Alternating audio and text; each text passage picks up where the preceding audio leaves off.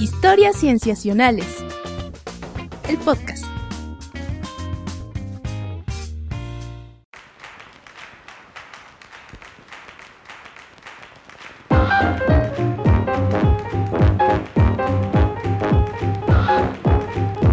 Bienvenidos a Historias Cienciacionales. Estamos una vez más grabando para ustedes para traerles aquello en la ciencia de los últimos días que, eh, que cuando nos enteramos de eso abrimos los ojos como platos y luego fruncimos el ceño para quedarnos pensando en ello. Yo me llamo Víctor Hernández y estoy muy contento de saludarlos y también contento de saludar a mis amigos, comenzando por Sofía Flores. Hola Sof. Hola Vic, ¿cómo estás? Bien, bien, por acá, con, con calor, fíjate. Como que se viene el sol fuerte y luego la lluvia fuerte. Ah, ¿cómo se nota que estamos en latitudes muy diferentes? Yo estoy usando un suéter. Fíjate nada más. Mm, Pero ¿cómo estás sí. tú? Bien, bien, bien. Pues, pues yo creo que ya no hay estado de ánimo cambiante más que estar encerrado. ¿no? Sí, un poco. Cuando ya es la, la circunstancia exterior está realmente en tu corazón. Así es, básicamente. Pero también nos interesa saber cómo está el corazón de nuestro querido Rodrigo Pacheco. Pach, ¿cómo está tu corazón? Hola, ¿qué tal? Muy bien, contento. Estoy, con, estoy bien, tranquilo, todo bien. Ujú. Contento de, de platicar justo de la ciencia que nos emociona, pero también emocionado por eh, escuchar la entrevista que hicieron y que no tuve la oportunidad de estar. Ahora sí me la perdí. Mm, Pues bueno, este es el momento adecuado para escucharla. eh, y bueno, ya que lo anuncias, precisamente diremos que en este episodio no tendremos, digamos a alguien invitado durante todo el episodio, sino que más bien hicimos una entrevista a un investigador, a Andrés Moreno, al doctor Andrés Moreno, para que nos contara de un estudio muy interesante en, que, en el que participó, bueno, que prácticamente eh, coordinó. Y eh, la escucharemos en nuestra tercera sección, ¿no? como es nuestra costumbre, eh, para dar el espacio a los invitados. Este, estuvimos en ella, Sof y yo. Sí, nos estuvo hablando de su investigación publicada más reciente y bueno, siempre es emocionante traer a los autores de sus trabajos, pero dada la trayectoria del doctor Andrés, pues creo que eso le da puntos extra. Sí, además ya verán que o sea, era un trabajo verdaderamente grande, ¿no? Tanto en, en escala, en ambición y en resultados también. Muy bien, pero eh, pues nosotros entonces estaremos atendiendo nuestras otras dos secciones y las estaremos platicando, amigos, aquí en confianza. En esta mesa un poquito más pequeña, que eh, no es tanto una mesa de comedor, sino que yo diría que es una mesa de estos bares que son realmente como de 30 centímetros de diámetro y solo caben dos, tres manos al mismo tiempo. Pero eso nos permite estar suficientemente cerca para platicar en confianza. Muy bien. Muy bien, bueno, es- espero que se hayan hecho la imagen. Muy bien. Eh, antes de pasar a nuestra primera sección, recordamos que nos pueden escribir en nuestras cuentas en redes sociales. Twitter, arroba sensacionales, Facebook, historias sensacionales, todo con C, historias sensacionales, arroba gmail.com. Ahora sí, vamos a nuestra primera sección.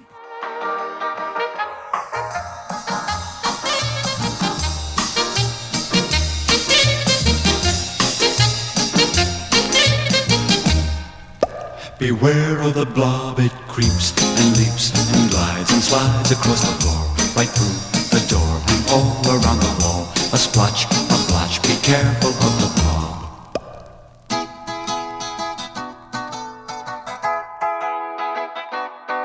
Esta primera sección le tocará a Patch traernos un estudio.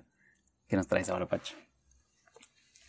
Pues la historia que les traigo hoy enlaza a un organismo muy peculiar con la estructura de la red cósmica del universo. Entonces, vamos a, vamos a ir platicando por partes de esta historia que, al menos a mí, me pareció muy fascinante. Empecemos con que hay una criatura que se llama Physarum polycephalum, que si la buscan por internet se asemeja bastante a una mancha muy parecida a un líquen. Ya saben, los líquenes estos que crecen en los árboles, ¿cómo los describirían? Como una mancha, a veces de tonos distintos, ¿no? Rojos, verdes. La mancha, y más o menos se ve así, aunque se ve un poquito distinto porque este organismo es amarillo y su crecimiento es algo similar a un manto en forma de red, que también tiene pequeños cúmulos que asemejan quistes, digamos, en toda esta red hay como bolitas que asemejan quistes que de pronto aparecen y también dan la apariencia de una textura un poquito viscosa. De ahí que la descripción más popular para estos organismos es la de un mo mucilaginoso. Mm, Yumi. Yo nunca lo he visto. ¿Ustedes lo han visto? No, no en tiempo y forma real, pero, ¿sabes? También se parece un poco como a la natilla de vainilla Ah. o a Flover, el personaje este de la película. Ah, claro. Fíjate que no pensé ahora que estaba investigando la nota en Flover. Pero, pues yo tampoco lo he visto. Ah, Vic- dime, dime. Vic, ¿tú dime. lo has visto? No lo he visto, no, no, tampoco. Pero la mera descripción me hace imaginarlo, ¿no? O sea, ah, porque además como que eh, es una descripción muy táctil, ¿sabes? Ah. Mm, sí, faltó el olor, ¿no? Sí, Que ya seguro huele a humedad o algo así. Mm, Claro. yo, tam- o sea, yo tampoco lo conozco. O sea, he visto videos de este organismo en internet y hay fotos muy fantásticas de estos organismos. Búsquenlo. tal- o sea, si les interesa verlo, búsquenlo como mo mucilaginoso, que es la manera más sencilla. Y ya si se quieren ver muy científicos, lo buscan como Physarum polycephalum con PH. Y vale la pena verlo. Eh, y sobre todo vale ver videos de cómo crece, porque para allá iremos un poquito más adelante. Entonces, les cuento que este organismo es muy raro y pertenece al grupo de las mixomicotas, que quiere decir que son evolutivamente muy cer- más cercanas a las amibas. Y dentro de este grupo de las mixomicotas hay cerca de 1200 especies. La cosa es que no son ni hongos, ni plantas, ni animales. Lo que los hace miembros del súper exclusivo grupo del reino de... Ah, Ustedes pueden imaginarse cuál es, ¿verdad, Sofía y sí, Víctor? sí, sí. El reino de la salamandra, como dice Miguel Bosé. Po- podría ser, podría No, ser. estoy bromeando. Al reino de los protistas. What? Que ustedes no lo saben, o quizás sí. O sea, no lo digo de Sofía y Víctor, sino la audiencia en general. O sea, en la audiencia en general que quizá no lo sepan o quizás sí, pero en la clasificación de organismos, los biólogos apodamos a los protistas como el cajón de los eucariontes, por decirlo de forma amable. Sí, sí. Porque, pero cuéntanos por qué el cajón patch. Pues porque es un grupo que no comparte un, un organismo eh, evolutivamente igual. O sea, no, no hay un, ¿cómo lo dirían? Se me acaba de ir el nombre.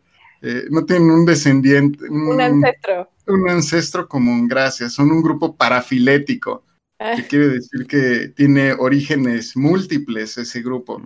Entonces, en realidad es donde los biólogos colocan a todo aquello que no son planta, ¿eh? hongo, Ajá, animal. animal. Bacteria. Eh, Sí, está bueno, sí, pero de eucarionte. Aquí me Ah, refería, perdón, me tienes toda la razón. Ay, no, otra vez, Sofía. porque- que son los organismos multicelulares. Entonces, bueno, habiendo dicho eso, Oye, eh, Sí. de hecho, de- dime, Víctor. eh, pero te, justo te iba a preguntar si Physarum es multicelular o unicelular, ¿no? Porque decías que las es, es cercano a las amibas y esas son uni, ¿no? Mm. No, no, es multicelular. Ah, very good, very good. Pero- Esperen, ¿las amibas son las que pueden tener un montón de mitocondrias o de núcleos? ¿Algo así? ¿Me estoy haciendo pelotas? Ah, yo creo que no te podría responder. Mm, Ah, yo tampoco me acuerdo de ese No dato cuenta con los elementos. Mejor voy a dejar de hacer preguntas porque solo me evidencio más. Y ya nosotros. no, todo bien, todo bien. Entonces, bueno, justo-. Ajá.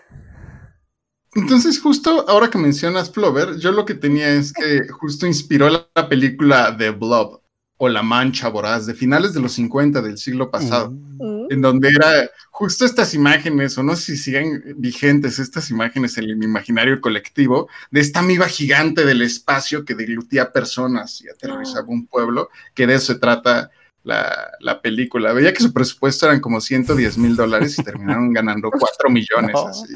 Fue muy bien en esa época. Eh, pero justo, pues es, es como algo de lo que inspiró este organismo. Pero lejos de la ficción, pues en realidad Fisarum no representa un peligro para los humanos y vive de comer hojitas y madera. Mm. Pues, en realidad es muy tranquilo. Pero lo que ha cautivado a muchos en su... Parece que, parece que nos lo quieres presentar. Es amable. Sí. Le, le gusta la avena, por cierto. Te invita al cine y pasa por ti a tu casa y te lleva de regreso. No creo, porque no tiene cerebro. Y para allá voy, porque, o Ah, sea, no lo te que cautivado... te puedo contar también de muchos que he conocido así. Bueno, bueno, Muy bien. Ya, perdón. antes de empezar con las anécdotas, Sí, aquí ya abriendo corazones. el, el- es que justo lo que ha impresionado es que lo utilizan eh, para realizar un montón de cosas, como por ejemplo resolver laberintos o realizar como evaluaciones entre eh, el riesgo, o sea, es capaz de realizar este balance entre el riesgo que representa conseguir un alimento en contraste con la calidad que representa ese alimento, como riesgo, calidad del alimento. Y todo esto, justo como te comentaba, sin sistema, sin cerebro y sin sistema nervioso. Y, y lo- lo- la locura aquí es que no, hasta ahora no conocemos cómo lo logra, pero hay sospechas de que hay eh, señales moleculares únicas que utiliza este organismo para lograr específicamente esas tareas. Y otro dato famoso del organismo, que este ya es un dato morboso, es que no posee un sexo biológico como tal, sino que este organismo se habla más de tipos de pareja o tipos de reproducción, y hay cerca de 720 tipos, y su reproducción depende si poseen genes particulares o algo así se cree. O sea, en realidad es un organismo bastante desconocido.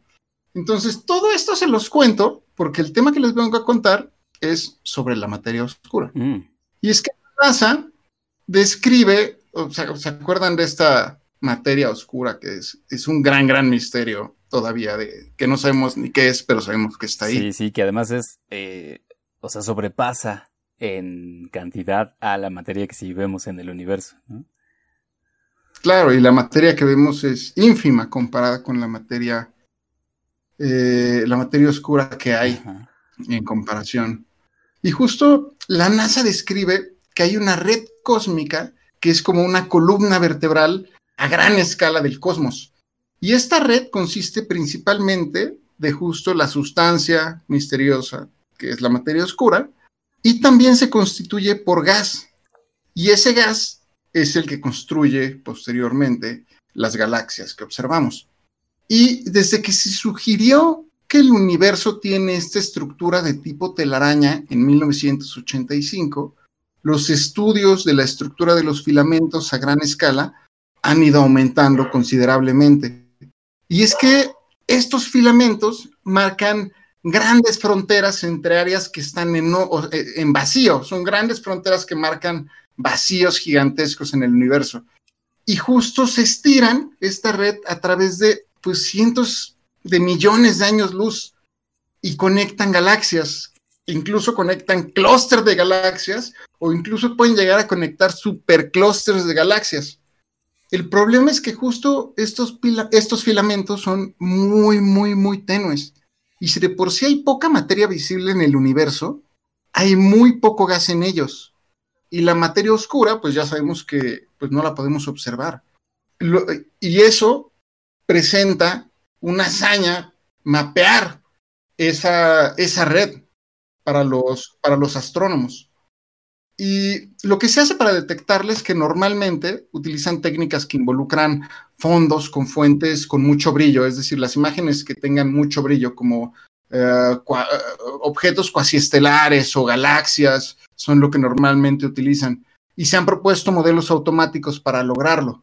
Y normalmente se aplican con bases de datos con localización de galaxia que ya se tienen, digamos con coordenadas, un mapeo de las distancias que existen entre estas galaxias.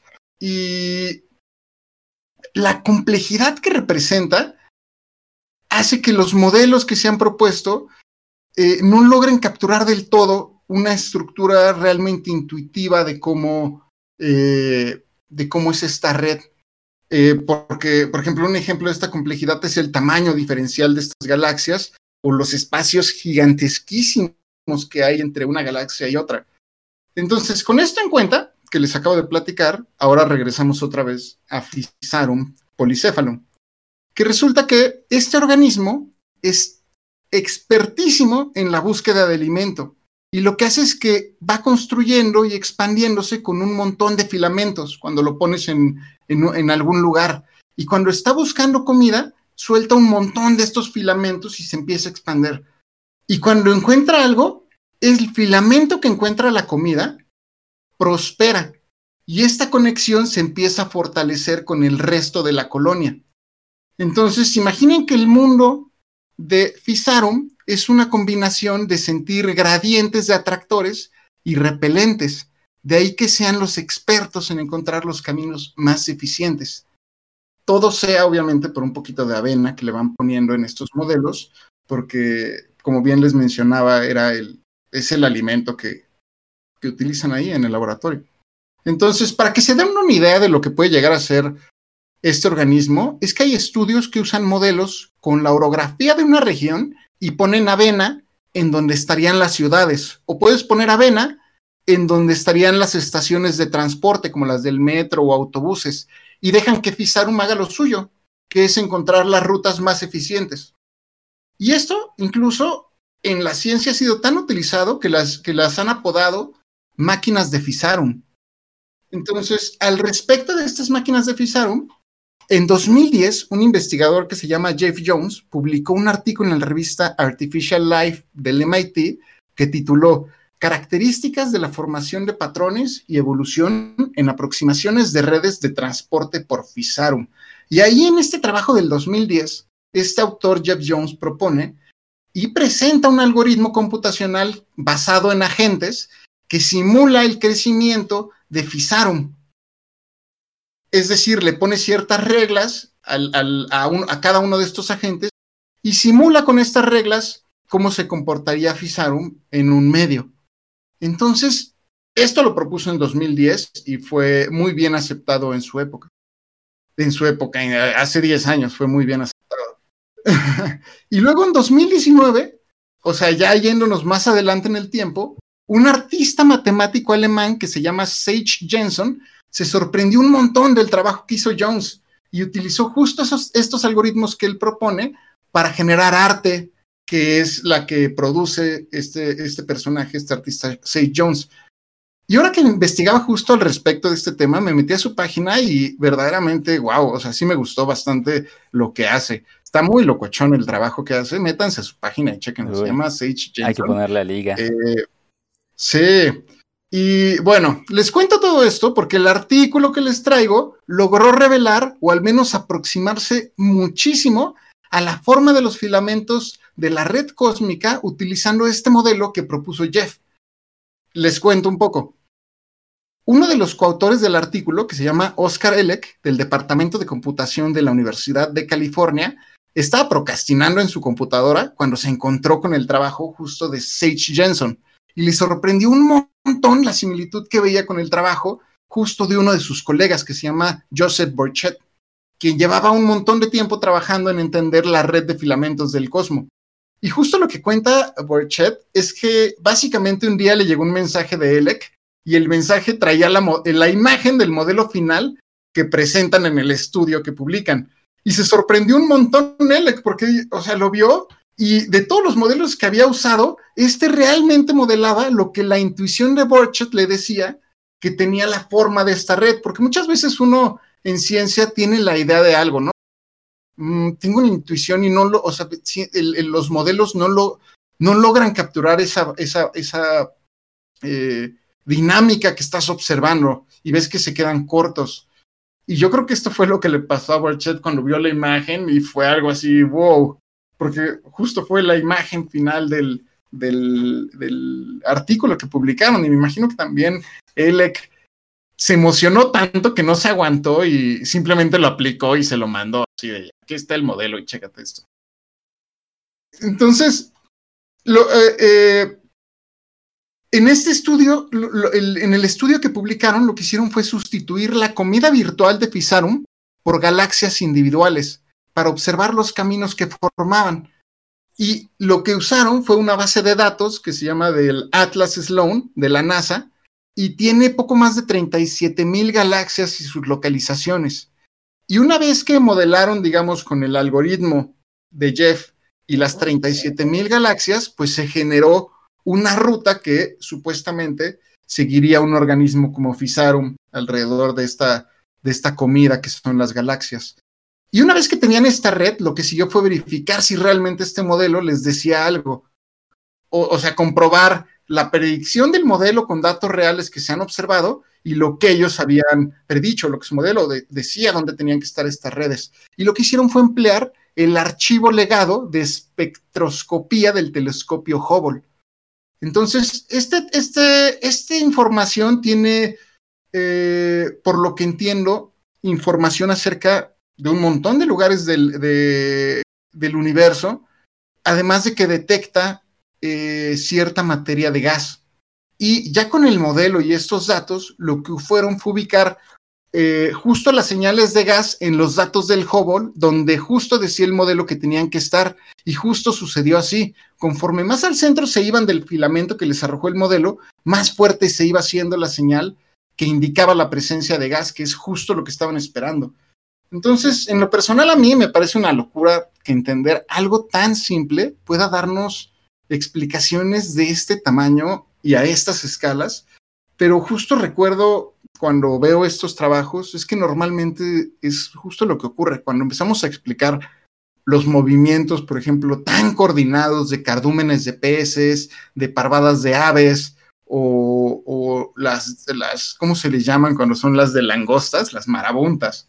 Y, vemos cómo se mueven en el viento o en el, eh, elementos súper majestuosos que se rigen que realmente se rigen por reglas individuales de cada individuo, de cada participante en esa acción, tan simples que justo este estudio me recuerda a algo, algo así. ¿Ustedes qué, dicen al respecto?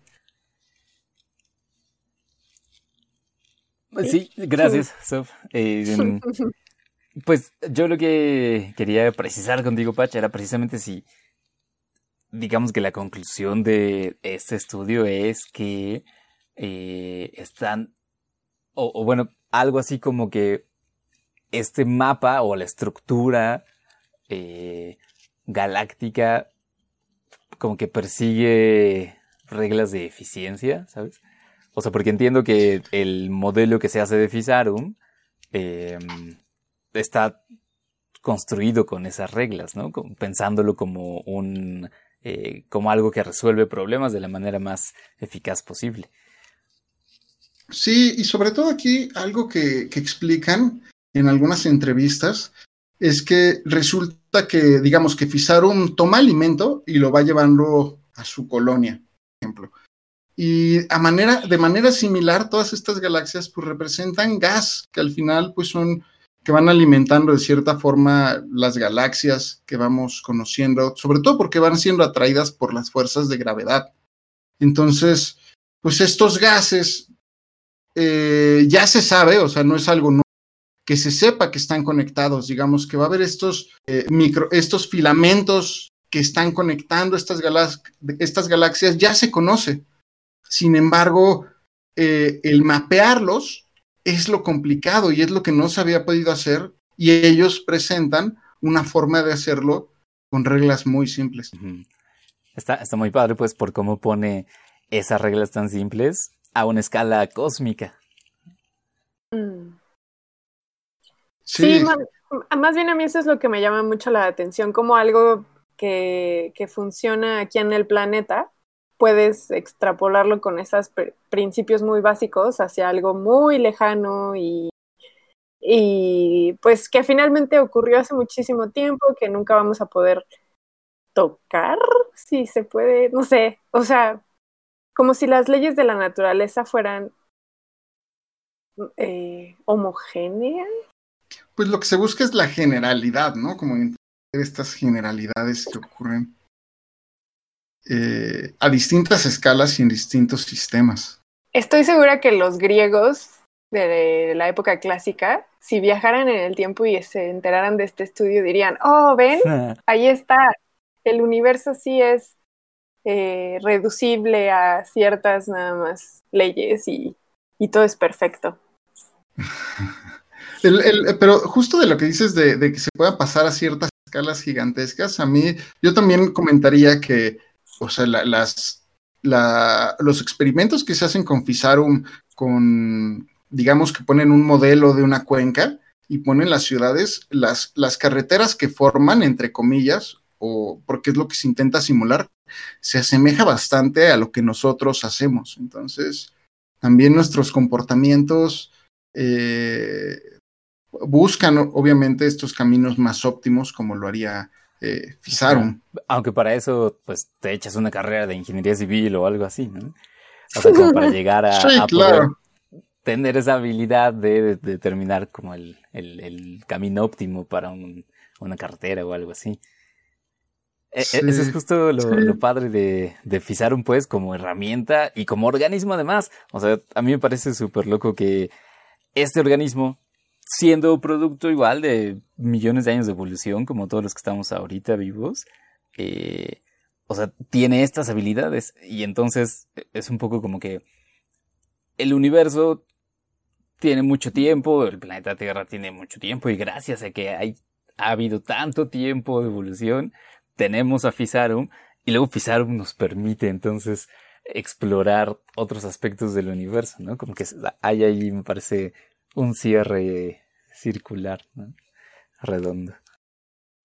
Sí, sin duda, como bien decía Carl, el cosmos estudiándose a sí mismo ¿sí?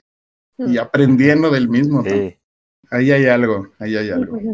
Muy padre, muy padre. Este, pues igual yo sí pediría que me presentaras a Fisarum después de todo, Pach. Sabiendo todo esto. Cuando lo conozca, lo, te, te, lo presento. Va, adelante. Mientras estábamos hablando de eso, a mí me sacó de onda, porque en realidad hay muchas personas que no conozco y que he visto solo en foto como a Fisarum. ¿Es, ¿Esto aplica también? Puede ser, puede ser. O sea, el mismo Carl Sagan. Uh -huh. Y sin embargo, parece que lo conocemos casi personalmente. Pero ¿cómo sabemos que existen si no los vemos? Estás, estás diciendo que... Si los que nos escuchan están diciendo que no existimos, Sofía. Estás, pues, estás diciendo que hay que, hay que hacer un spin-off, un podcast spin-off de filosofía profunda. un día deberíamos. Un día, un día, muy bien. Bueno, pues muchas gracias por traernos este estudio, Patch. Muy interesante. Con todo gusto. Mm. Buenísimo. Eh, si no hay más comentarios, entonces pasamos a nuestra segunda sección.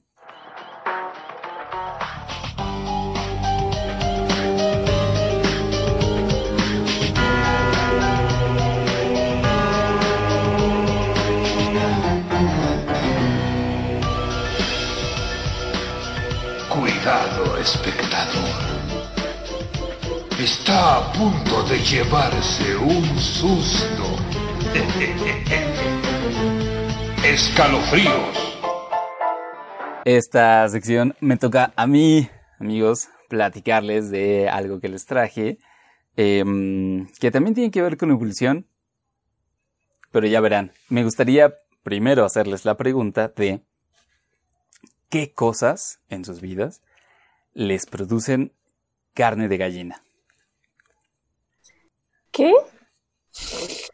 Car carne de gallina, así cuando se te paran los pelitos. ¿no? Uy. En la piel. Pues una alegría muy grande. Ah, sí. Mm -hmm. uh -huh. Algo muy emocionante. Antipach. Ay, pues igual, algo muy emocionante. Hasta, no sé, cuando te cuentan algo de miedo, te da escalofríos. Sí. Cuando Ajá. hace frío se te paran los pelitos. También. Sí, exacto, también. Cuando hace frío. Eh, yo sobre todo diría que bien puede ser, o sea, sobre todo el frío, ¿no? Que se te olvida una chamarra adecuada y de repente baja temperatura y entonces, y escalofrío y carne de gallina. Eh, o, como decías, o sea, puede ser otro tipo de estímulo externo, ¿no? A veces, por ejemplo, el tacto de otra persona como bien colocado. ¡Ay, Víctor! Bien puede producir carne de gallina. No, Híjole, lo en digo serio, es porque- estamos encerrados, ¿verdad? o sea, solamente estoy dando una gama diversa de ejemplos de cosas que te lo pueden producir, porque es uno de, es una de esas reacciones corporales que entendemos cómo se da, pero puede resultar un poco difícil de explicar por qué la tenemos, ¿no? nosotros los humanos, siendo animales que no tenemos pelo en todo el cuerpo como si lo tienen la mayoría de los mamíferos, que es el grupo al que pertenecemos. ¿Tú querías decir algo? Es que, o sea, me quedé pensando, ya sé que el estudio que nos traes es mucho más sofisticado, pero no sé, de las explicaciones esas que te dan cuando eres niño, que haces esas, este tipo de preguntas de por qué se pone la piel de gallina, pues la que yo me sabía es que mm, como que se crea una capa aislante, ¿no? Con esa vellosidad que se levanta, pero bueno, me quedé pensando nada más y ahora le estoy compartiendo en voz alta. Sí, de aire, de aire caliente. ¿no? Bueno, como de una capa de aire, exacto, en tu piel. Y, y- bueno, es que claro, o sea, en nuestros parientes mamíferos, eh, esa misma reacción, que por cierto tiene un nombre técnico que se llama, eh, bueno, se le conoce como pilo reflejo, reflejo pilo motor o pilo erección, o sea, de que se te erizan los pelos, los cabellos. Em, este, esta reacción, eh, precisamente en los mamíferos que, bueno, en los animales que tienen pelaje en todo el cuerpo, causa que su temperatura corporal pueda de inmediato regularse, eh, sobre todo cuando están en condiciones de frío muy intenso. Eh, los pelos se erizan, ellos se vuelven pachones y entonces ese aire adicional entre sus eh, en- entre su pelaje precisamente funciona como esa capa aislante que dices. Mm. Eh, sin embargo, ya ves, o sea, puede que esa sea una explicación no tan útil para los humanos porque sí ten- tenemos pelo, pues en algunas partes, en brazos, en piernas, ¿no? Pero tampoco es que lo tengamos en todo el cuerpo, ¿no? Y la... eh, esta función aislante que, que les puede servir muy bien a mamíferos con mucho pelaje, pues de nosotros es más bien una, un aislante pobre, ¿no? O sea, nos sirve mucho más un suéter, una chamarra. Eh, hay personas que son muy lampiñas y de todos modos tienen ese mismo, esa misma reacción, este mismo Mm. reflejo, ¿no? Y, y precisamente la pregunta es, ¿cómo por qué lo tienen? ¿no? Es decir, en biología a veces se pregunta mucho eso. Eh, este rasgo que a, a primera, a primera vista no parece tener una función muy clara, o bien parece que se ha perdido, porque lo seguimos teniendo. ¿no? Y esa es, digamos, una de las preguntas que responde el estudio que yo les traigo. Les platico que este estudio se publicó recientemente en la revista Cell, Célula, eh, y está coordinado por Julia Schwartz y Miriam González Eleiro eh, de la Universidad de Harvard. Y bueno, en el equipo están 13 investigadores más eh, de Taiwán, de Suiza y de Estados Unidos también. Eh, ellos lo que hicieron fue eh, asomarse con más detalle a el mecanismo que produce este reflejo pilomotor, eh, la carne de gallina, em, y averiguar si había quizá otra, otra, otra función que explicara el hecho de que lo sigamos manteniendo nosotros, los humanos. Em, hay que decir que ellos responden esta pregunta de manera un poco indirecta porque el modelo de estudio, el animal que usaron para averiguar esto fueron em, ratas. Entonces, este, digo, se sabe que el mecanismo de la piloerección es básicamente el mismo eh, en muchos mamíferos, ¿no? Incluyendo humanos y ratas, Em, pero lo que ellos esperaban es, bueno, si encuentran funciones adicionales o un mecanismo un poquito más sofisticado en estos animales, muy probablemente eso también explique para, para nosotros, ¿no? Eh, eso también sirva para explicar el caso nuestro de los humanos. Eh, con una serie de técnicas de muchas, eh, bueno, digamos como que con muchas herramientas biológicas, ¿no? Que incluía eh, análisis genético, un análisis de la expresión de los genes, eh, microscopía electrónica muy potente. Em, ellos estudiaron este, este mecanismo por el cual un cabello en nuestra piel se puede erizar. Y lo que hicieron sobre todo fue añadir a conocimiento que ya se tenía, ¿no? Una de las cosas que ya se sabía es que en general, cada uno de los pelos en nuestra piel, eh, bueno, nace de un folículo y esa estructura está ligada a un pequeño músculo liso que está enervado. En particular, que está conectado al sistema nervioso simpático, que es esta parte de nuestro sistema nervioso que reacciona eh, fuertemente ante estímulos externos. Llámese el frío, llámese un estímulo, por ejemplo, cuando sentimos peligro ante alguna situación. Eh, este, esta parte del sistema nervioso es la que estimula muchos músculos, tienen control muchos músculos de manera que podamos tener reflejos o bien puede ah, incrementar los latidos del corazón, eh, dilatar los, em, los pulmones, el sistema pulmonar, eh, de tal manera que entra más aire, dilatar la pupila, eh, es, controla básicamente ese tipo de reacciones. Entonces, em, lo que se sabía es que, bueno, ante un estímulo como el frío, eh, este sistema nervioso simpático envía una señal al músculo que está conectado a los folículos, el músculo se contrae y entonces el cabello se eriza. Es, digamos, como eh, un mecanismo no muy complejo.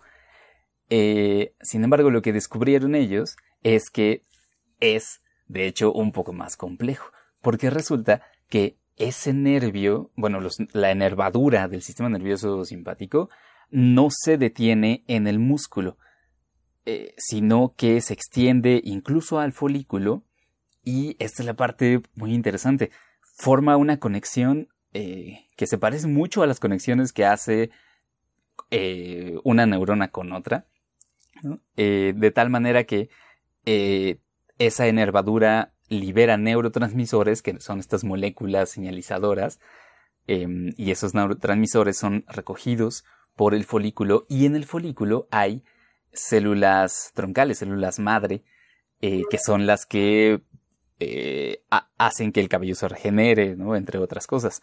Esas células madre reaccionan ante los neurotransmisores que el nervio simpático está produciendo y eh, se activan, digamos, lo cual significa que eh, se promueve el crecimiento de ese folículo, eh, de ese folículo capilar.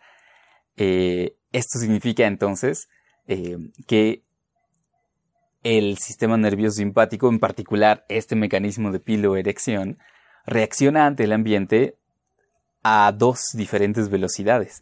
Una es la reacción a corto plazo, que es el hecho de que se erice tu cabello, y la otra es una reacción a largo plazo, que es la estimulación del crecimiento del cabello. Eh, y, digo, esto se puede entender muy bien, o bueno, digamos, es una manera de explicar como que muy directamente eh, cómo es que, por ejemplo, muchos animales, muchos mamíferos, eh, los gatos, digamos, tienen, tienen regulados, exacto, tienen regulados diferentes tipos de pelaje en diferentes momentos del año. Eh, que cualquier persona que tenga mascotas, hay unas más que otras, pero muchas sueltan pelo y llega un momento en el año que, que prácticamente podemos sacar otro, otro gordito, ¿no? A partir del cabello que se les ha caído. Em, y, y, eso es digamos, regeneración capilar, ¿no? Se están produciendo nuevos, nuevos pelos. Em, entonces, esto que ellos encuentran, eh, digamos, esta imagen más completa de la relación entre los folículos capilares, el músculo que los eriza y la enervadura del sistema nervioso simpático es más sofisticada de lo que se pensaba eh, y tiene, sí tiene, es lo que ellos concluyen, pues esta función adicional, ¿no? que es precisamente la de eh, regular la, más bien promover el crecimiento de más cabello, ¿no? Eh, de tal manera que, bueno, ellos se aventuran, a, se aventuran a decir, es muy probable que en nosotros los humanos este rasgo se haya conservado a pesar de que no parece sernos tan útil como lo sería si tuviéramos todo el pelaje, porque tiene una función adicional que es la de eh, promover el crecimiento capilar eh, y mantener como que eh, bien regulado ese eh, bueno el funcionamiento de los folículos en general. Oye, pero me suena algo muy basal de los que podría llegar a estar conservado por ahí entre varios mamíferos. ¿De los mamíferos? Ajá. O quizá no. Pues te digo que a mí me suena que sí, ¿no? Digo, esto ya no se discute en el artículo, es especulación mía, pero eh, digamos, lo encuentran ellos en su modelo de laboratorio en las ratas. Eh, lo, lo, lo, discuten quizá como una posible respuesta a esta interrogante evolutiva en los humanos. Pero lo que sí se les digo, es que este mecanismo del músculo, el folículo y el nervio, eh, ese sí se ha encontrado presente en muchos mamíferos, ¿no? Como bien dices, eh, es uno de esos rasgos conservados, ¿no? Que estaba en nuestros ancestros comunes y lo tenemos ahora nosotros. Y es muy probable que esta, este modelo más complejo, eh, pues sí esté presente, ¿no? En muchos otros mamíferos. Sería cuestión de, de asomarse. Qué interesante. No sé, me quedo, me, ay, perdón, Vic, me quedo Ajá. pensando No, sí, por favor. en justo como del el encierro, a- me ha- o sea, me- de que preguntaste qué situaciones hacen que se nos ericen los pelos, me quedé pensando que en el encierro eso ha- hace mucho tiempo. O sea que hace mucho tiempo que no te Sí. pasa. En fin, sigue, sigue, por favor. Sí, bueno, pues esa es principalmente la eh, los resultados y la, la conclusión del estudio, ¿no? Bueno, la que yo, la que yo les traigo. Eh, que me- les digo, me gusta mucho como eh, como un estudio que tiene esta escala pues prácticamente molecular, ¿no? Celular, pero que puede responder una pregunta de una escala más grande, que es la escala evolutiva que, po- que por lo menos nos, nos puede dar algunas pistas, ¿no? De, de por qué tenemos algunos rasgos que tenemos. ¿saben? Claro. Si parece que no los usamos tanto. Y, y sobre todo me, me viene a la pregunta. ¿O sí? Perdón, Bach, no te escuché esa última parte. Que me viene a la pregunta, ¿por qué no siento escalofríos en mi bigote? O, o sí lo siento ¿Por y no, no me doy cuenta.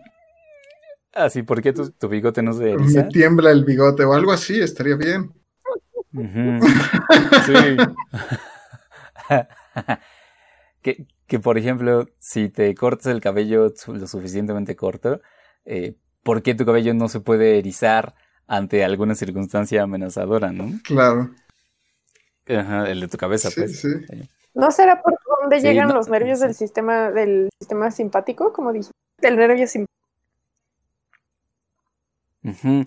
Pues supongo, aquí sí ya no lo sabría. ¿eh? Aquí echamos chisme. Eh, tendríamos que, ajá, tendríamos que conocer, digamos, como a detalle la estructura de la piel de arriba del labio de Patch, ¿no? para saber si en efecto ahí está enervado con el sistema simpático eh, o no. Porque justo también me hacen pensar, desde que Vic nos dijiste que ibas a leer este paper, bueno, a traernos este paper, y yo les comenté off the record o fuera del aire, que justamente estoy leyendo el libro de Your Inner Fish, tu pez interno. Y Sí. De Neil. Ajá, y justamente lo que dice es que el pel, o sea, esto que decía Pachi de la relación evolutiva, O sea, el pelo, las plumas, las glándulas mamarias y los dientes tienen un mismo origen evolutivo. O sea, que se puede rastrear, pues, como este, esta característica y, y todas convergen a- hacia arriba, hacia abajo. Bueno, no sé cómo vean el árbol evolutivo, pero todas convergen y más bien divergieron y se crearon estas estructuras. Y, y pues en una de esas, como dice Patch, pues también se ve en otras situaciones, ¿no? En una de esas nos enteramos que a los peces se les erizan las escamas. Bueno, pero fíjate que a las aves sí, ¿no? ¿Las plumas? Sí, las cambian, tienen mudas. Tienen mudas y, y también se ponen pachonas en el frío. Los dientes Bueno, no sé si todas, pero... se ponen pachonas en el frío. El que se nos, el que se nos caigan los dientes tendrá algo que ver con ese erizamiento. Ah. Oh, oh, Y- eh, que se nos Igual y no a nosotros, pero ven que los tiburones todo el tiempo están cambiando de dientes. Que es un Ah, algo así como- similar. Ay, yo ya me imagino a todos los viejitos. Que los tiburones cada que se asustan, en vez de que se les ericen los pelos, se les caen los dientes. Ajá, No. Un estoy cierto... bromeando, pero, pero es que me quedé pensando también por eso que decía Pachi del comentario de la evolución.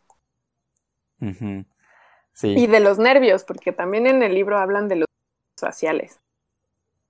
Claro, claro. Por ejemplo, la pregunta de eh, si, si compartimos un mecanismo similar aves y mamíferos, eh, ¿qué tan atrás en el tiempo lo podemos llevar, no? O sea, ¿los dinosaurios también se esponjaban? No creo lo que sé. sí. Lo voy a poner en la mesa Yo digo que sí, me, me hace. y solo voy a Mis preguntar. moneditas, mis Ah. corcholatas van a que sí. Imagínate cuando sintieron el temblor por el Chicxulub.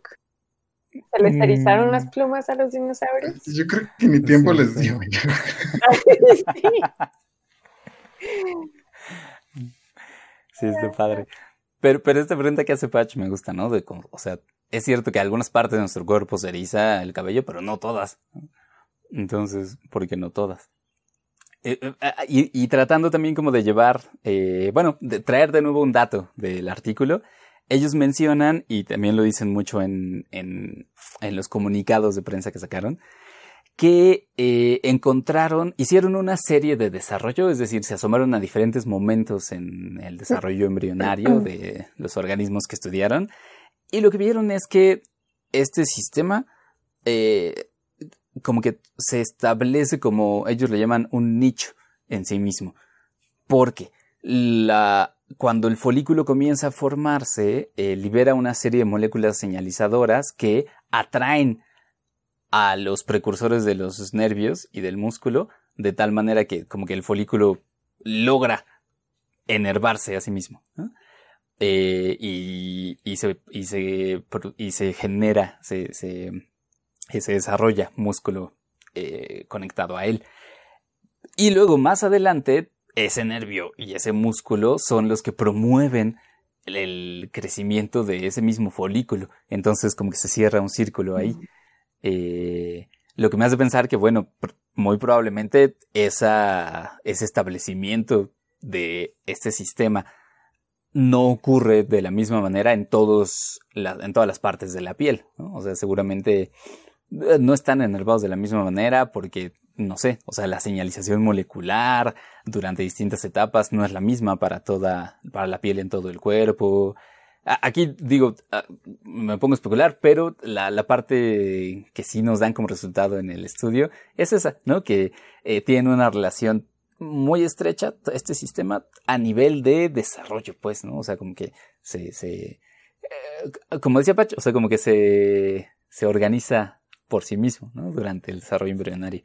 Y se, se forma este sistema sofisticado eh, gracias a interacción entre muchas partes. Pues buenísimo. Se nos erizó la piel. Sí. Y, fíjate. ajá. Y, y según yo faltaría entonces contestar cosas como esa. ¿no? O sea, se entiende que el frío pueda hacer erizar la piel, pero porque hay otras cosas que también hacen que no, no se erizan, ¿no? Claro, porque entonces esta explicación que yo di al inicio se queda corta a la apunte que hiciste tú, Vic, de cuando te tocan. Ahí más, ahí más bien no es que tengas frío, ¿no? Mm, No, no, no. Cuéntanos. Tengo otra Ah, cosa. Se estremece, Víctor.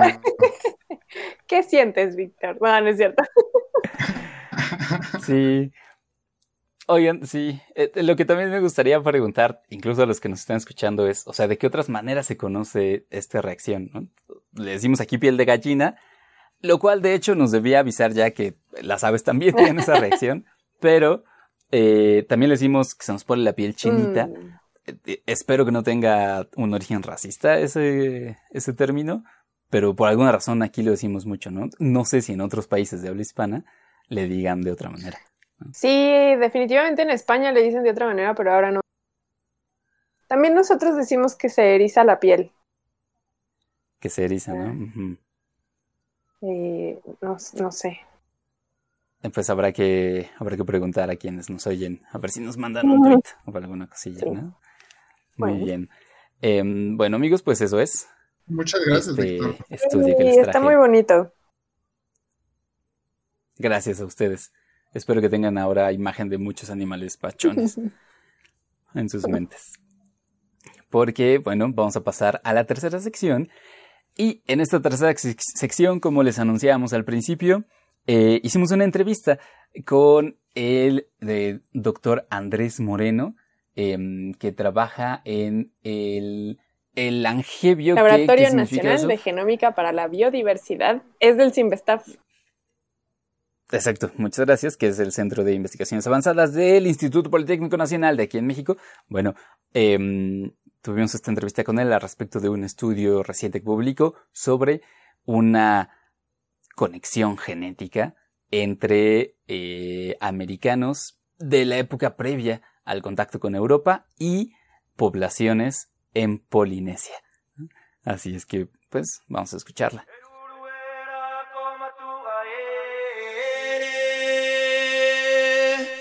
Haka tū mai ki te punua pōki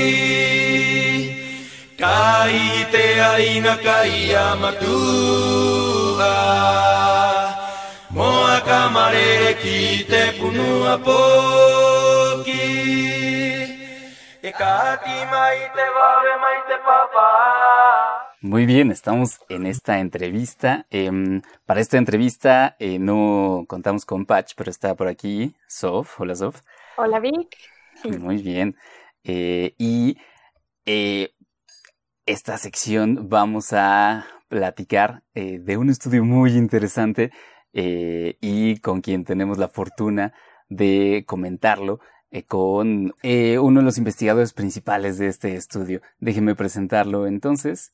Él es el doctor Andrés Moreno Estrada, que es investigador principal del Laboratorio de Genómica Evolutiva Humana y de Poblaciones en la Unidad de Genómica Avanzada del Centro de Investigación y de Estudios Avanzados del Instituto Politécnico Nacional, eh, que tiene sede en Irapuato, acá en México. Nos da mucho gusto recibirlo. ¿Qué tal, Andrés? ¿Cómo estás? Hola, ¿qué tal? Muy bien, gracias. Muchas gracias por el espacio y la invitación.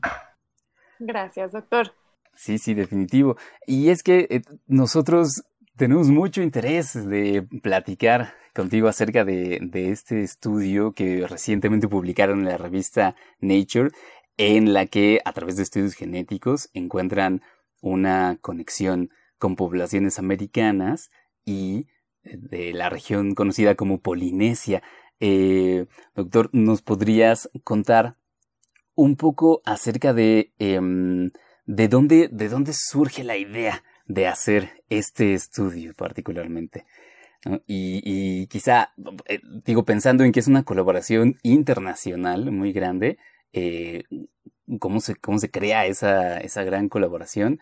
Eh, y, y, y cuáles son las experiencias que deja esa colaboración? Sí, por supuesto, ¿no? Un gusto platicar del tema. Realmente es un ejemplo fascinante de varios proyectos que hemos hecho en el laboratorio ya desde hace casi una década tenemos eh, pues el interés de hacer proyectos genéticos que nos ayuden a explicar eh, la diversidad genética de la población latinoamericana en general, ¿no? Entonces, eh, recordemos que muchas veces esta cultura latina o el término de ser latinoamericano, pues lo englobamos en un término común, que, que si bien para efectos sociales o culturales sí tiene cierta validez, pero biológicamente y sobre todo genéticamente tenemos muchas evidencias de que somos muy diversos, ¿no? Y realmente hay raíces en Latinoamérica que provienen de, de, muchas partes del mundo y muchas veces esas raíces se ignoran o, las va borrando el tiempo, ¿no? Porque no tenemos una eh, un registro tan claro, a, excepciones de quien tenga una historia familiar como muy bien eh, documentada y digamos el, el, el típico árbol, eh,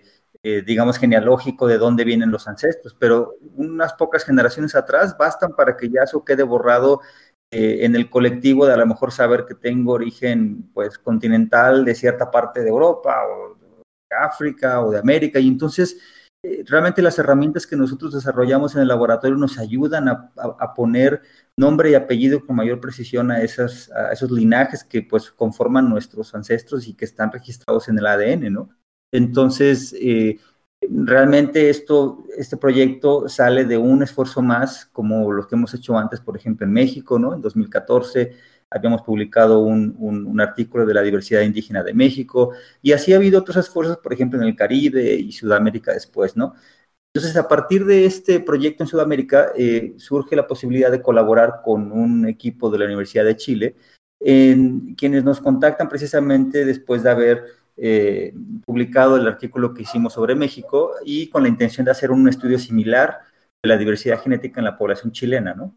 Entonces, eh, eh, el estudio tiene dos fases, porque por un lado tiene la población que, lo, que ellos llaman Chile continental, que sabemos que tiene también una gran diversidad de, de, raíces indígenas, y pues con la respectiva mezcla que tiene Latinoamérica después de, componentes europeos, africanos, etcétera, ¿no?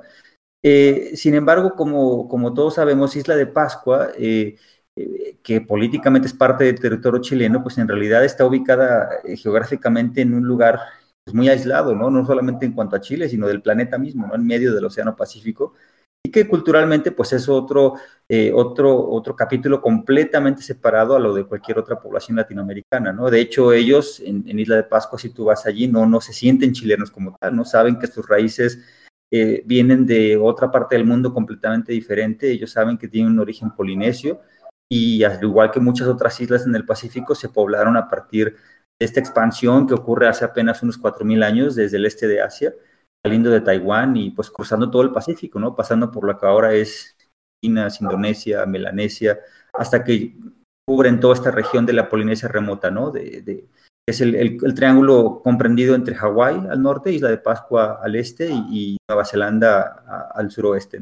Entonces, estas raíces están claramente bien eh, impregnadas en la, en la, en la conciencia y en, el, en, la cultura eh, eh, Rapanui, que es la población originaria de Isla de Pascua, pero a su vez también hay muchas mezclas, pues por toda la historia reciente que tiene también la isla, ¿no? Eh, la presencia europea hace pocos siglos, que, que, de hecho es mucho más tardía que la llegada en América Latina, no es los típicos cinco siglos que decimos en México y en otras partes de América Latina, allí fue hasta el siglo XVIII, en realidad, que los exploradores del norte de Europa empezaron a, llegar a la región. Y pues más reciente, todavía más oleadas de migración europea, puesto que se anexó a Chile en 1888, pues la isla tiene también este origen eh, europeo, ya más bien por, el legado, digamos, de la contribución eh, ibérica que hubo en toda América Latina.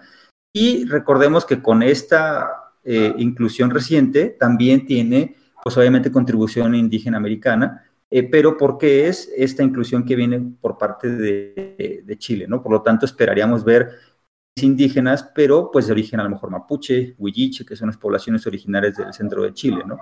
Entonces, nuestra pregunta era, sabiendo toda esta diversidad de raíces y que, y que hay obviamente un interés por la población en conocer más de su propia identidad y el origen, digamos, que, que han preservado de sus ancestros, también ha estado siempre esta gran pregunta que por décadas se ha intentado de, de, de, resolver por múltiples disciplinas, de la posibilidad de contacto entre ambas culturas, ¿no? Sabemos que el Pacífico y América Latina, a pesar de que las entendemos como dos entidades separadas, nos las enseñan en la escuela como que son dos regiones, mira, aquí está América Latina y a partir de aquí el Pacífico punto y aparte, pues en realidad las barreras en ese sentido para las especies y la biología no existen, ¿no? Es decir, las especies y los humanos también se han eh, movido y expandido por todo el planeta durante miles de años e incluso millones, que es como precisamente se da toda esta diversidad de las poblaciones.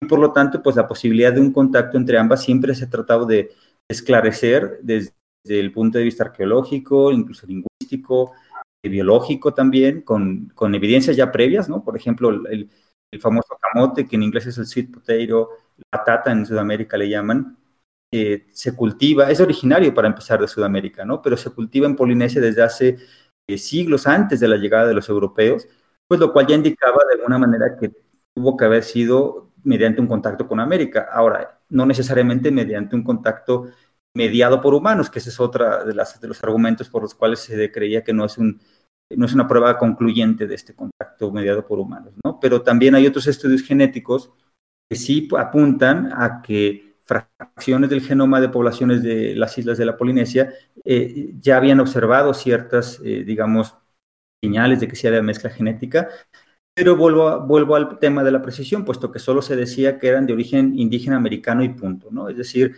de dónde de América no se sabía, ¿no? Hasta este estudio que nosotros pudimos realizar con un número mucho mayor de muestras y como mencionaste tú, gracias a la colaboración internacional de otras eh, instituciones que ya contaban pues, con bases de datos de otros orígenes más diversos para poder comparar eh, tanto del lado del Pacífico como de Latinoamérica, pues una base de datos que yo llamo pues la primera matriz transpacífico, digamos, que tenemos de datos de toda la región para poder explorar los patrones de diversidad, ¿no?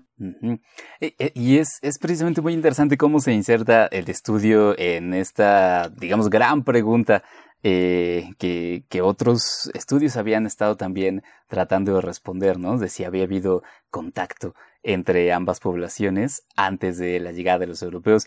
Y eh, doctor, usted ya menciona un poco al respecto de las eh, de los estudios previos y los resultados que ellos han arrojado, eh, pero digamos cómo cómo, eh, cómo explicamos los eh, resultados de ustedes precisamente frente a estos otros estas otras investigaciones que apuntaban a que el, la mezcla o el contacto genético era de otra naturaleza o bien eh, que no encontraban evidencia de, de, esa mezcla. Sí, exactamente. Es muy interesante porque de hecho estos dos estudios que creo que son los eh, principales estudios, al menos con un abordaje genómico, eh, pues habían llegado incluso a conclusiones opuestas, ¿no? Entonces eso eh, pues extendía todavía más este debate de si hubo o no contacto.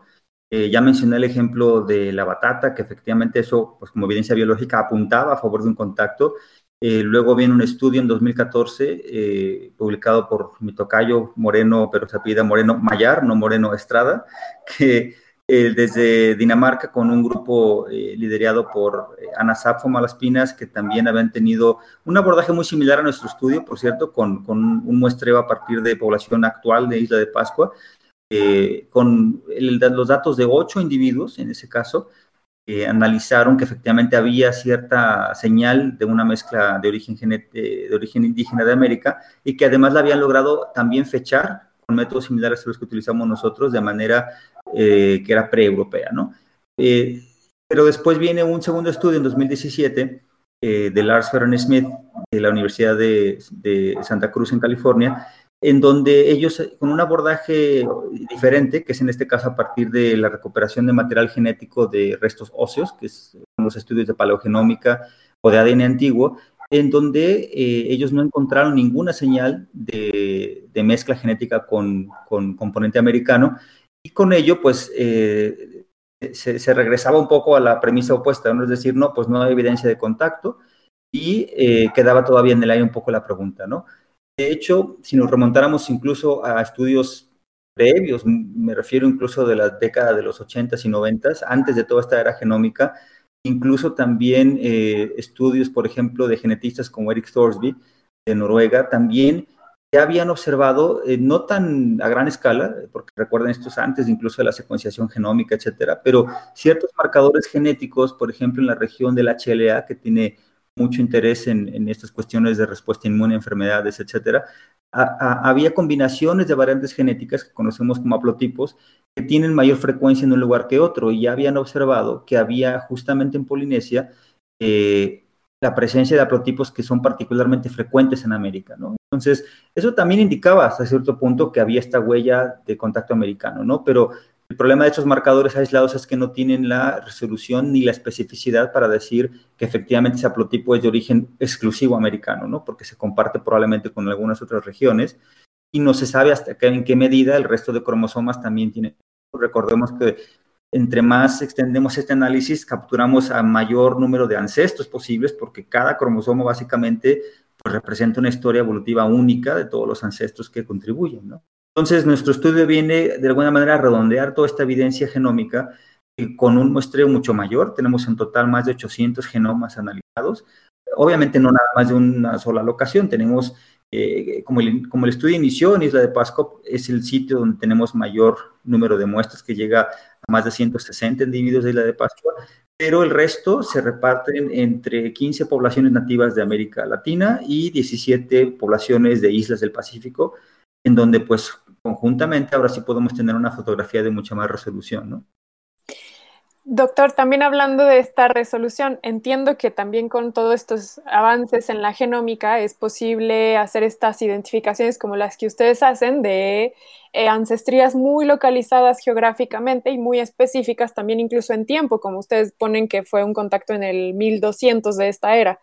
Eh, sin embargo, en el libro de Adam Rutherford llamado A Brief History of Everyone Who Ever Lived, se menciona, él menciona que hacer estudios de ancestría a veces parecen redundantes en términos de sus resultados, porque al final todos venimos de una o de unas cuantas poblaciones humanas fundadoras. Entonces, ¿cómo explicar estos resultados que ustedes dan frente a trabajos previos en que o bien se encontró una mezcla genética de otras características o incluso no encontraron evidencia de ella?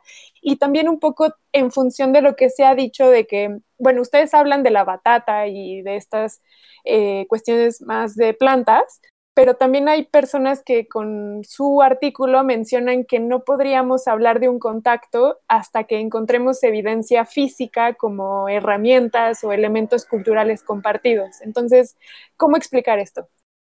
Claro, primero en cuanto al tema de la resolución, que de hecho es muy interesante porque nosotros mismos hemos visto cómo eh, cambia la resolución, yo llamo la analogía como con una cámara fotográfica, ¿no? Porque tú puedes tener un lente en el que si ves muy borroso, pues no vas a poder definir cosas granulares muy finas, pero pues te quedas con la idea de que de dos modos, pues a lo mejor lo que ves es un bosque, ¿no? Y a lo mejor no ves detalladamente los árboles, las ramas, etcétera. Entonces, imaginemos en el tema de ancestría, que es muy cierto que todos compartimos un origen común, ancestros que sabemos que la especie humana se originó en África, por ejemplo.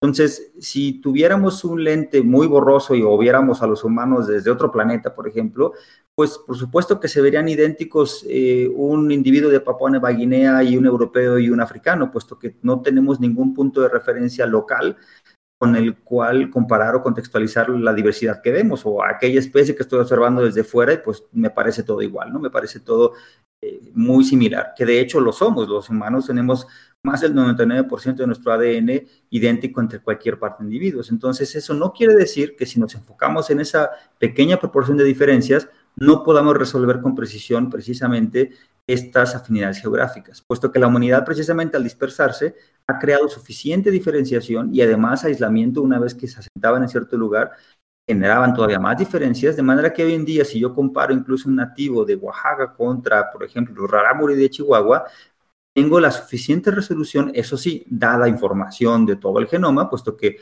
si tengo solo un marcador, como di el ejemplo anteriormente, pues no voy a tener la resolución para diferenciarlos. En cambio, si combino tanto un muestreo denso que me dé una posibilidad de, distinguir entre poblaciones cercanamente emparentadas. Lo combino con el hecho de tener información de todo el, genoma. Estamos hablando, eh, cuando hablo de todo el genoma, pues son básicamente experimentos que analizan cientos de miles de posiciones genéticas simultáneamente de un individuo. Eh, quiero diferenciar eh, también el tema técnico de que no son las secuencias completas de todo el genoma, lo cual estaríamos hablando de toda la longitud de la secuencia humana, pero sí eh, una plataforma conocida como microarreglos que analiza casi un millón de posiciones, ¿no? Repito, cientos de miles de posiciones que son más que suficientes para poder distinguir ah, con mucha precisión incluso eh, las ancestrías de poblaciones eh, cercanamente emparentadas, ¿no? Entonces eso sí nos da este otro lente de mayor resolución y poder incluso inferir de manera muy precisa la ancestría. Ahora bien, una vez que la ancestría la observo yo en poblaciones actuales, ¿no? O modernas, como solemos eh, hablar, contra un abordaje en el que necesariamente yo tengo que tener la, evidencia observada de aquel objeto, de aquel resto óseo que vivió efectivamente en tal época que es en la que yo quiero inferir mi evento demográfico, hemos demostrado que los abordajes computacionales que utilizamos son igual o más poderosos incluso para inferir eh, estos linajes que se han preservado, gracias a que podemos tener precisamente esa combinación de alelos que podemos nosotros eh, distinguir de otras contribuciones, porque muchos de los críticos de este abordaje dicen, pues es que los genomas ya mezclados son muy complejos porque no puedes básicamente desenmarañar todas estas capas de mezclas múltiples, ¿no? Y, es verdad, fue complicado. De hecho, este estudio nos tomó más de seis años hacerlo a la calidad que lo logramos hacer gracias a que cuidadosamente desarrollamos métodos eh, adicionales. De hecho, se desarrollaron específicamente para un sistema insular como el Océano Pacífico. Si tú aplicas el típico análisis de componentes principales que aplicarías en Europa y quieres ver ya un, un gráfico de dos dimensiones para ver cómo se diferencian, no lo vas a publicar en ningún lado porque no tiene ningún sentido ese gráfico. Nos sirve para iniciar a explorar los datos, pero tuvimos que adaptar metodologías nuevas que controlaran por el gran, gran grado de aislamiento que tienen esas poblaciones. Entonces, realmente eh, es, es, muy fidedigno el poder trazar linajes ancestrales porque podemos, eh, digamos, regresar del presente al pasado sin perder la traza de aquel haplotipo que sabemos que tiene un origen muy preciso y además fecharlo, ¿no? Que esto es un método bastante sofisticado, pero a la vez sencillo, puesto que la longitud de los segmentos de ancestría nos hablan de qué tan atrás en el tiempo se introdujo ese segmento en una población que ahora la vemos mezclada, ¿no? Entonces, realmente, eh, esos, esos dos argumentos creo que responden a este punto. Sí, y además eh, nos pintan de cuerpo más completo los alcances de la investigación, pues los esfuerzos de una colaboración internacional tan grande como esta. La, hacia la última pregunta que Em, habla también de los esfuerzos que hacen ustedes em, al hacer este tipo de investigaciones, eh, porque como, como, bien nos dice, pues se trata de estar averiguando con mayor eh, resolución episodios de la historia humana, ¿no? Y entonces estamos hablando de que es un, el interés está en las poblaciones humanas, pero el trabajo también es con ellos, ¿no? Y en, en redes sociales ponía una, eh, una explicación de parte de esos esfuerzos que se hace de eh, la colaboración cuando están implicados en poblaciones humanas que no necesariamente pertenecen a la comunidad científica, ¿no? Eh, contaba en redes sociales que, que ustedes tenían contacto con las poblaciones Rapanui, eh, que después regresaron a, contarles de los resultados, que estuvieron considerando mm, completamente em, el, punto de vista, digamos, de la antropología sobre el caso.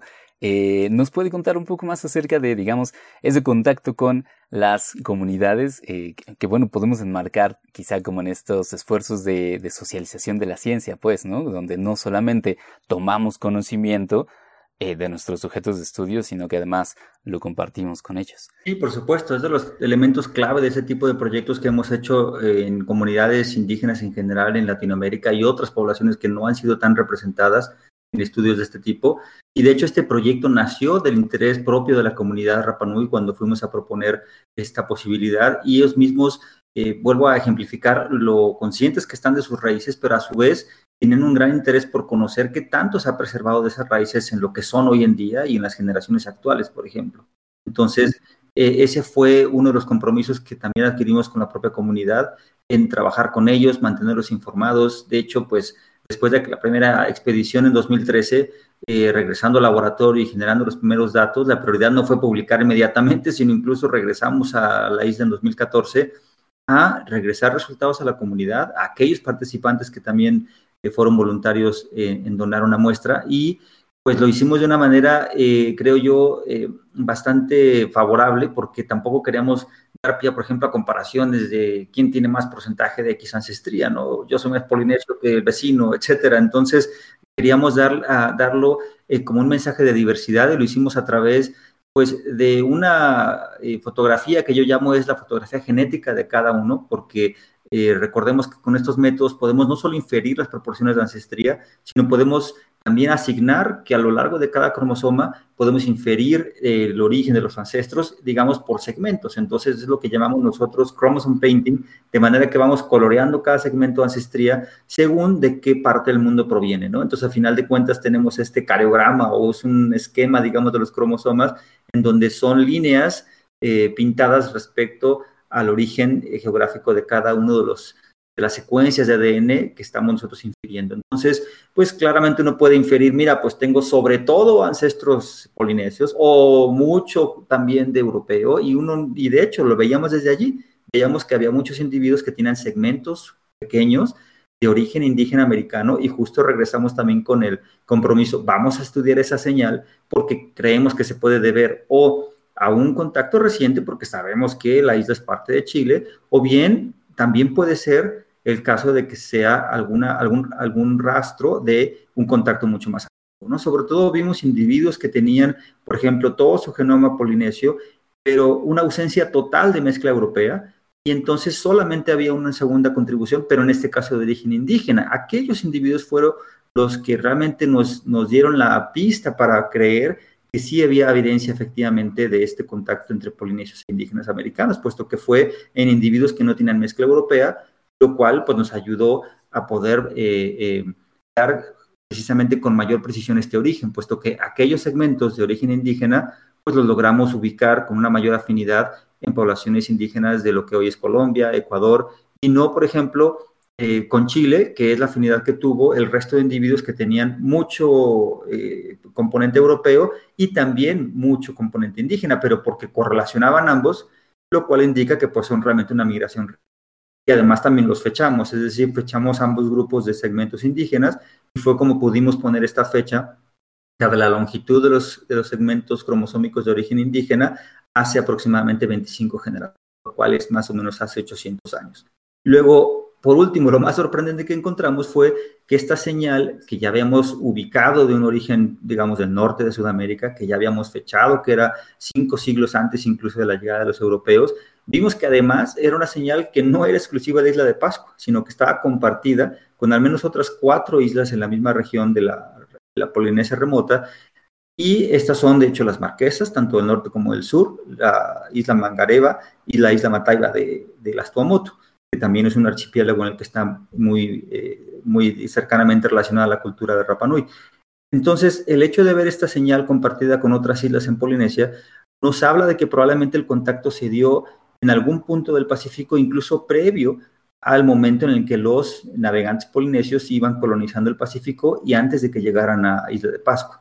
Entonces, esto fue muy interesante porque los estudios previos, sobre todo, se habían enfocado en buscar esta señal de contacto específicamente en Isla de Pascua. Probablemente, pues número uno, por ser la población más icónica, tal vez desde el punto de vista cultural, los, digamos, autores de estas eh, eh, culturas megalíticas como los Moai, también por ser la isla tal vez geográficamente más cercana al continente, pero vimos que al ampliar el espectro de búsqueda y hacer un estudio de diversidad en toda la región, nos dimos cuenta que efectivamente la señal era mucho más extensa y creo que habla también de pues la, la, influencia que ha tenido la cultura nativa americana en general en el mundo e incluso con conexiones distantes que jamás habíamos anticipado, ¿no? Y que eso también, regresando a la comunidad, pues cambia su propia percepción de qué son hoy en día y por supuesto que enriquece, creo yo, la diversidad de la población actual. Sí, por supuesto. Digo, se trata de uno de esos estudios que dan resultados muy, muy interesantes, eh, pero que además uno puede ofrecerlos a, a, los sujetos involucrados y seguramente este, les tienen un alto nivel de aprecio, ¿no? Por la claridad que les puede dar sobre su propia historia. Pues, eh, doctor Andrés Moreno Estrada, del Simfestab, acá en México, muchas gracias por esta entrevista. Sí, doctor, le agradezco en serio mucho el espacio, su, su estudio está hermosísimo, me encantó. Muchas gracias. Pues, muchas gracias por el espacio que nos da concienciacionales. No, pues al contrario, suerte con el proyecto. Gracias a ustedes. Gracias. Y enhorabuena por la publicación del artículo. Gracias. Gracias.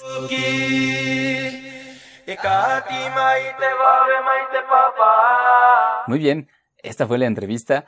Eh, por cierto, también quédense al final porque tenemos un bonus con, con Andrés. Eh, Pero bueno, Pach, tú que no habías estado, que no estuviste en la entrevista, pero que conoces el estudio.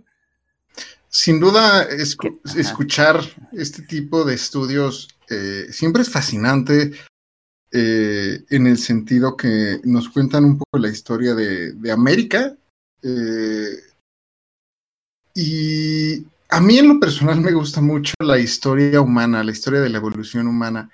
Y el hecho de encontrar estas historias de la genética. Sin embargo, sabemos de los pueblos, pero siguen siendo anónimas. Y creo que eso también permite, si bien nunca vamos a saber cómo sucedió, o, quizá, quizá nunca vamos a saber cómo sucedieron estos encuentros, eh, creo que hay algo, eh, no sé llamarlo romántico o, o no sé, que puedes llevar a la imaginación todas las ideas que quieras y todas son válidas, siempre y cuando, vaya, no estén tan, no incluyan aliens. ¿Por qué acá Sagan sí esperaban un día encontrar a alguien? Bueno, pero en, este tipo de casos.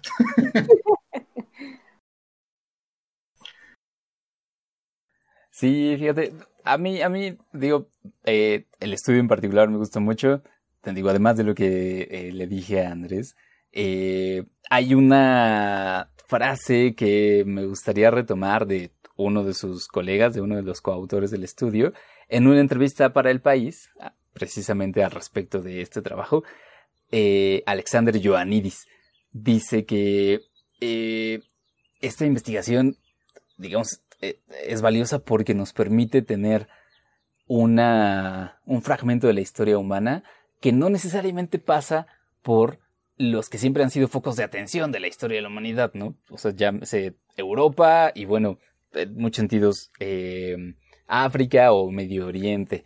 Eh, esta como que es historia, historia antigua, antigua, humana, pues americana y oceánica, ¿no? Hablando de Oceanía del continente. Mm. Eh, y está padre, ¿no? O sea, que, que, que se le ponga atención a, a, estas zonas que habían quedado un poco marginadas de esa historia de la evolución humana. A mí lo que me llama mucho la atención es que cada vez hay más evidencia de la riqueza en términos genómicos de las poblaciones latinoamericanas y me, me, emociona mucho ver cómo hay estos lazos con otras regiones, incluso porque parece que llegan los españoles y comienza la historia de, de Latinoamérica. Y este tipo de investigaciones me gusta mucho porque es un poco abrir ese libro y eh, demostrar que hay muchos más recovecos, más que los españoles. Y ahora, bueno, es en esta historia de lazos y de relaciones sociales, pero también, por ejemplo, pienso en lo que tiene que ver con la coloración de la piel o los rasgos fisonómicos de los latinoamericanos, que también mucho se tendía a hacer esta explicación de que tenían una conformación fisonómica, llegan los españoles y entonces ya tenemos este eh, mal llamado mestizaje. Pero en realidad este tipo de estudios como el del doctor Moreno también abre un poco ese panorama y de por qué los latinoamericanos tenemos una diversidad tan grande en forma de los ojos, en estaturas, en forma del pelo. O sea, que lo quiero extrapolar a ese nivel, pues, no nada más quedarme en el ADN. Y también me llama mucho la atención dos cosas. Una es, con esta diversidad tan grande genómica, ¿por qué los latinoamericanos seguimos siendo una población tan relegada en los bancos de datos genómicos. Eso me sigue llamando mucho la atención, porque los, bueno, me queda claro que tiene que ver con una cuestión económica y que mucho de la fuerza científica pues está dirigida a poblaciones de donde viene ese dinero, que son los europeos y los norteamericanos. Pero no sé, o sea, el que tengan que ser los latinoamericanos ellos solos estudiándose a sí mismo, pues me gustaría un poco ver más estos esfuerzos conjuntos de otro tipo de, laboratorios y no nada más de esos latinoamericanos que se han tenido que ir a esos laboratorios y luego traen de regreso toda esa ciencia para poder hacer todo eso. Eso es como una cosa que a mí me saca un poco de onda.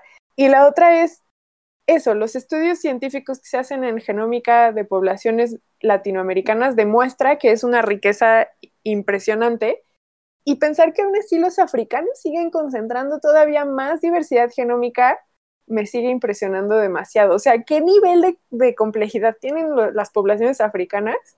Que aún con toda la evidencia que se ha visto en los latinoamericanos, ellos siguen siendo de las poblaciones todavía genéticamente más diversas. Me parece así, no lo, no lo puedo creer, me llama mucho la atención, como que no lo logro entender. Y ya, son mis dos apuntes. Está buenísimo. Pues definitivamente que este tipo de trabajos siempre eh, encienden muchas ideas, pero eh, precisamente se los traemos, pues porque nos gusta encender esas ideas y platicar de ellas. Muy bien, y con esto amigos, pues creo que vamos llegando al final de este episodio. Antes de terminar, quiero agradecer también a Diana y a Carmina Barberena y a Adriana Garmendia por la ayuda con el contacto de Andrés. Así que nos toca despedirnos, pero antes daremos nuestros métodos de contacto. Em, ¿Quieres darlos? sí. Estamos en vía correo electrónico para que nos escriban. Estamos como historiascienciacionales.gmail.com. Estamos en las redes sociales, en Facebook Historias Cienciacionales y en Twitter estamos como arroba cienciacionales. Y estamos en cualquiera de los canales de podcast que ustedes usen para, para, pues, escuchar servicios de streaming, pero específicamente también nos pueden encontrar en Spotify, SoundCloud y en iOS. Ya de manera personal, estamos. ¿Tú cómo estás, Vic? Sí, como arroba Víctor Rogelio en Twitter. ¿Touch? Yo estoy como Pacheco VV. Y yo estoy como Soflofu. Y también para recordarles que este podcast lo traemos de forma independiente, así que si les gustó, eh, nos ayudaría mucho si nos dejan algún comentario, una estrellita por ahí, o pues nos pueden recomendar con algún amigo si les gustó el contenido. Así es. Y por cierto, también felicidades a los ganadores del libro del episodio anterior. Ay, muchas felicidades, es, cierto. Eh, y, muchas gracias por participar. Muchas, sí, muchas gracias por participar. En el episodio pasado, eh, Eric nos hizo, eh, nos trajo con mucho gusto unos regalos para la audiencia y ya por Twitter avisamos quiénes fueron los ganadores de esa dinámica. Muchas gracias a todos los que participaron. Buenísimo. Bueno, este episodio se acaba, pues. Y les agradezco mucho a ustedes, amigos. Gracias, Sof. Gracias, Pat. Gracias. Gracias. Hasta pronto.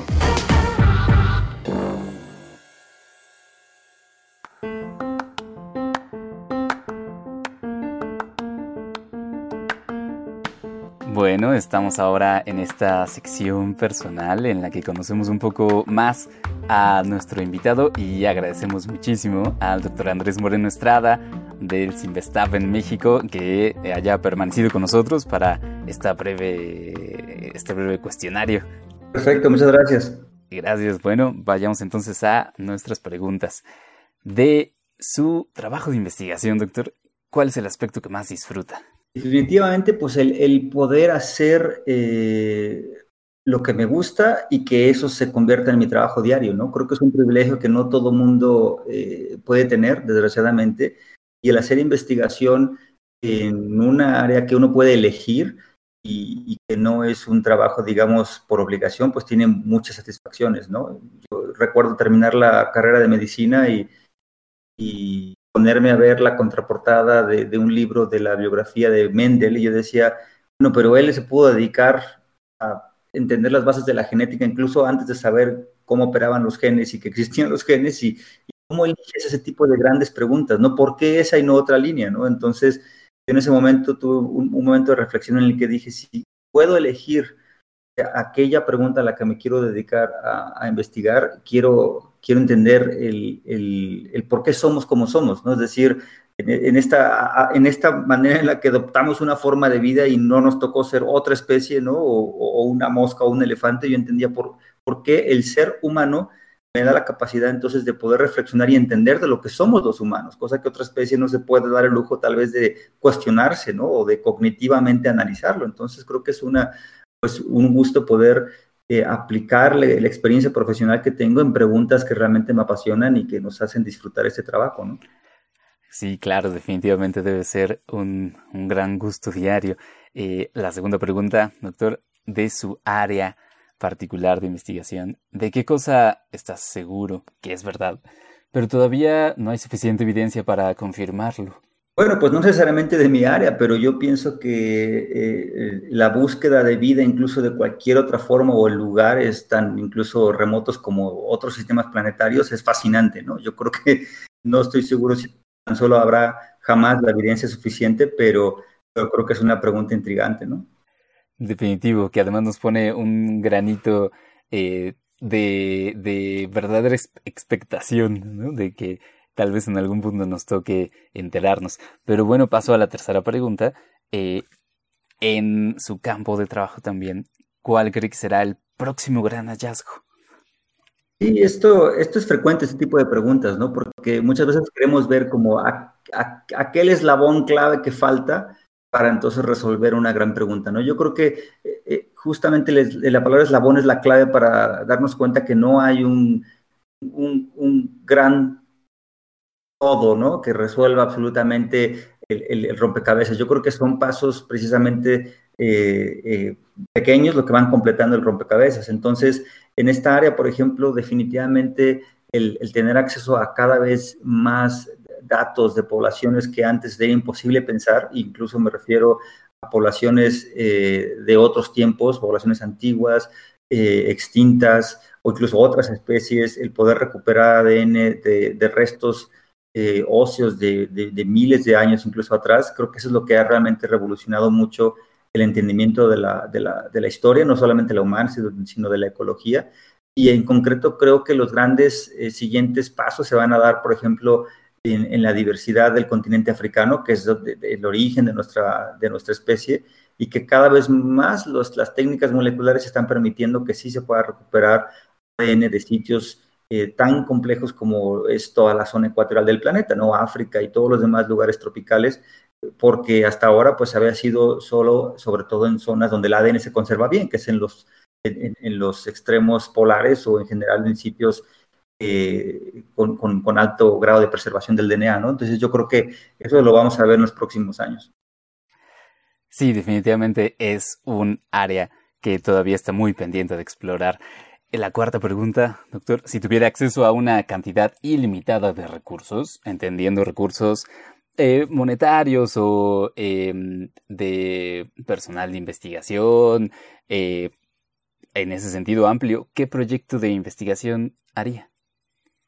Pues yo creo que es clave la generación de grandes biobancos en general de poblaciones diversas, ¿no? Y entonces yo creo que un esfuerzo claramente en el que eh, me gustaría enfocarme es en, la construcción de un banco latinoamericano, por ejemplo, en donde podamos tener acceso al genoma de poblaciones, incluso eh, que podamos asociar de manera inmediata con cuestiones médicas, porque, por ejemplo, ahora lo que sucedió con esta pandemia es que eh, agarró más descolocados a quien menos información tenía de su población, ¿cierto? Y tienes ejemplos como, por ejemplo, Gran Bretaña, que tiene un biobanco de su población ya con el genoma, digamos, analizado, con incluso información clínica eh, registrada, donde fue tan sencillo como pues tomar aquellos casos dentro de la base de datos que fueron positivos para COVID y pues inmediatamente empezar a investigar cuáles son las, eh, los factores genéticos que predisponen a precisamente toda la expresión clínica de la enfermedad. Y, y, si no tenemos ese biobanco, pues nos toca empezar de ceros, eh, desde crear el biobanco, desde generar la información genómica,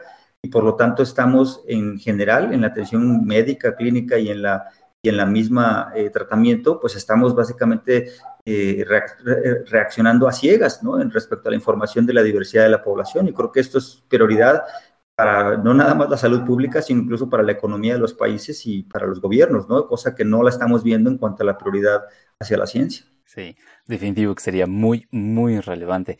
La última pregunta, doctor. Eh, de corte un poco más personal, si le tocara viajar a una isla desierta, ¿qué música, qué libro y qué objeto se llevaría?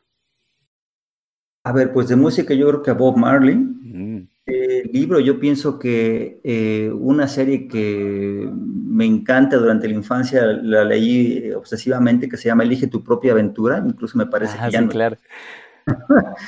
Era aquellos libros que empiezas en una página y según si decides eh, tomar el cuchillo o correr, ya te pasa otra página y a lo mejor en, este, cuando corriste estaba el acantilado y ya fue una mala elección, entonces... Y tienen que regresar a dar la otra opción, ¿no?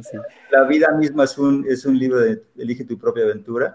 y, y, qué objeto? Eh, bueno, yo pienso que probablemente eh, un moai tallado en madera, ¿no? Para que estoy en la isla desierta, por lo menos pueda acompañarme como, como Wilson lo hizo, ¿no? Con el náufrago. Definitivo. Ah, es una muy buena respuesta. Bueno, pues estas han sido entonces eh, este cuestionario más personal.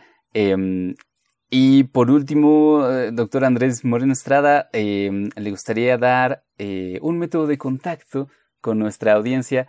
sé que usted es, es, activo en Twitter, pero bueno, no sé, puede ser alguna otra red social o un correo. Sí, por supuesto. En Twitter estoy como arroba morestrada o si no como arroba moreno-lab, que es el, Twitter de nuestro laboratorio. Ahí nos pueden seguir. Perfectísimo. Bueno, pues agradecemos una vez más, doctor Andrés. Al contrario, muchísimas gracias a ustedes por el tiempo y el espacio. Gracias, gracias. Y recordamos a los que nos escuchan eh, que pueden también escribirnos a arroba cienciacionales Em, en Twitter eh, y también a escribir a la titular de este espacio que es Sofía Flores en arroba soflufu. Eh, esta vez me tocó a mí cubrirla y les agradecemos mucho por haber escuchado.